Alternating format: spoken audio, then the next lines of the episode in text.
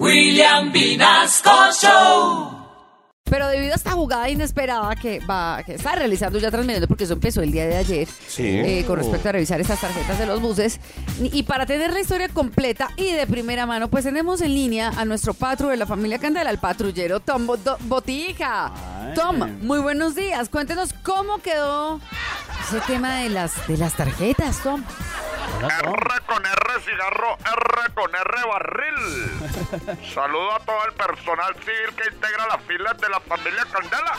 Yo, Tom. Aquí el patrullero Tom Botica solicitando autorización para irrumpir en el tema de la verificación de la tarjeta de Transmilenio. Ah, bueno, Tom. Pues cuando a mí me dijeron que tocaba revisar las tarjetas yo me alegré. Pero porque pensé que eran tarjetas de Navidad. No, y pues como ahora desde septiembre de 7 de diciembre, más con ese especial que trae la familia Candela, dice que suenan las campanas primero de septiembre y ya es 7 de diciembre.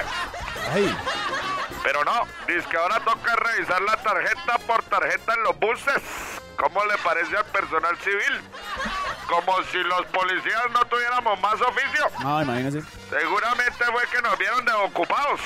Ahí sí se le solicita a la comunidad que no cole para que no le toque pagar como 155 mil pesos de multa.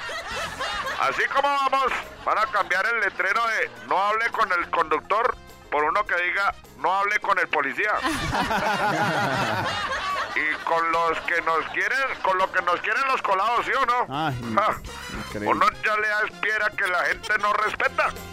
Por ejemplo, ayer en Transmilenio un tipo me gritó, es que aguacate. Ay, Yo le dije, ay papá, ahí sí quedó como los terneros, porque el color del uniforme cambió. Y él me dijo, por eso, es un aguacate has. Y bueno, me tengo que ir porque me deja el bus. Nos vemos, personal civil. Y si me los encuentro en Transmilenio, acuérdese que pilas. Si toca bajarlos, toca bajarlos. ay. Permiso para retirarme. Con copas. Un, dos, tres, cuatro, un, dos, tres, cuatro.